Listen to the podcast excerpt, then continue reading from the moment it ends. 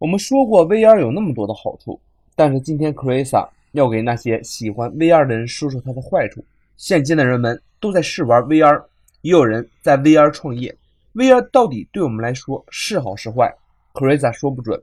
但现今的 VR 头盔却对未满十三岁的小孩来说是有伤害的。更嘲讽的是，现阶段最大的消费人群也是这群人。还记得小时候看电视的时候，母亲总在旁边对我们说：“不要离电视太近吗？”为什么？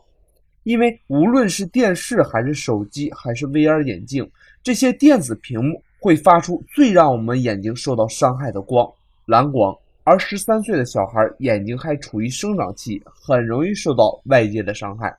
那蓝光对我们的伤害有多大？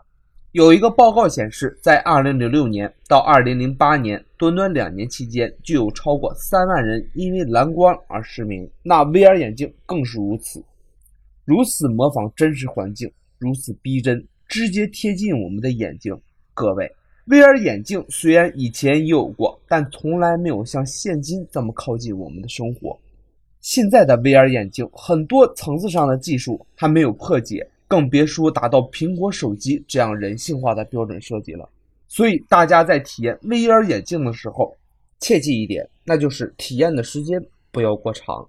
第二点，如果你本身是戴眼镜的人群，最好是配一部防蓝光射线的镜片。还有就是让 VR 眼镜远离你的孩子。